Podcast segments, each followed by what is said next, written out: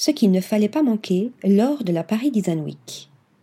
Événement incontournable pour tout amateur de design et d'architecture qui se respecte, la Paris Design Week était l'occasion pour les créateurs, confirmés ou débutants, de faire vibrer la capitale au rythme du design. Galerie Joseph et Acumen Magazine, partenaires de l'événement, vous présentent 5 moments clés. Bonne Room. Bonne Room est une galerie au concept unique qui fusionne l'art, le design et la mode en un seul et unique endroit. Lancée en septembre 2018, elle s'est offert une participation à la Paris Design Week en fusionnant les domaines de l'art et du design associés à l'innovation. Au programme, une exploration des concepts complexes de l'équilibre et du contraste et la fusion harmonieuse des esthétiques organiques et industrielles. Dans le vaste espace de 700 mètres carrés, les visiteurs ont pu découvrir une collection diversifiée allant du mobilier à l'éclairage en passant par la céramique. Parmi les artistes et designers qu'il ne fallait pas manquer, Studio Pepe, Middelnart et Alexander ou encore Daniel Stegen. James Heywood. Ingénieur de formation, James Heywood s'est tourné vers le design en délimitant un univers singulier, à l'esthétique caractéristique. Exposé à la Paris Design Week Factory, consacré à la jeune création, le designer a présenté d'inquiétants luminaires issus de la collection One of a Kind.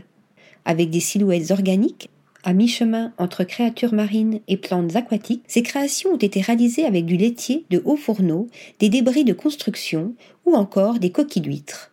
Alternative durable au béton traditionnel, ce matériau en restitue l'allure brute. Rising Talent Awards, France. Comme tous les ans, Maison et Objets, le salon des amateurs de design et de décoration, célébrait la jeune création internationale. Cette année, c'est la fine fleur du design français qui était à l'honneur. Parmi les jeunes créatifs sélectionnés, Atim de Crécy, ancien collaborateur de Philippe Stark, qui nous a bluffé avec ses étonnantes baguettes copie pasta, Hugo Drubet avec son univers poétique et contemplatif, mais aussi Jeanne Andrieux, Nicolas Verchaévé, ainsi que les duos SCMP Design Office et Passage. Et enfin, Tim Leclabar avec son œuvre imprégnée de postmodernisme qui a été récompensée cette année. Sophia Taillet. Designer française diplômée de l'École nationale supérieure des arts décoratifs de Paris et formée à la School of Visual Art de New York, Sophia Taillet est à cheval entre le monde du design et celui de l'art, explorant la matière comme un biais créatif. À l'occasion de la dernière Paris Design Week, la créatrice a présenté la Melting Table, Captivée par la flexibilité du verre en fusion, elle a travaillé une feuille de cette matière qui est venue progressivement se courber et se poser au sol, créant ainsi un point de contact entre sa surface et son support. Uchronia.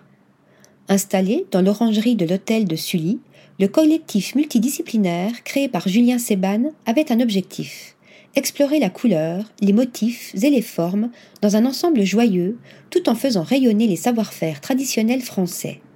Parmi les pièces à ne pas manquer, le paravent réalisé par Atelier Roma, le liron du lit national ou encore les tissus de la manufacture Prel revisités par Uchronia. Article rédigé par Lisa Agostini.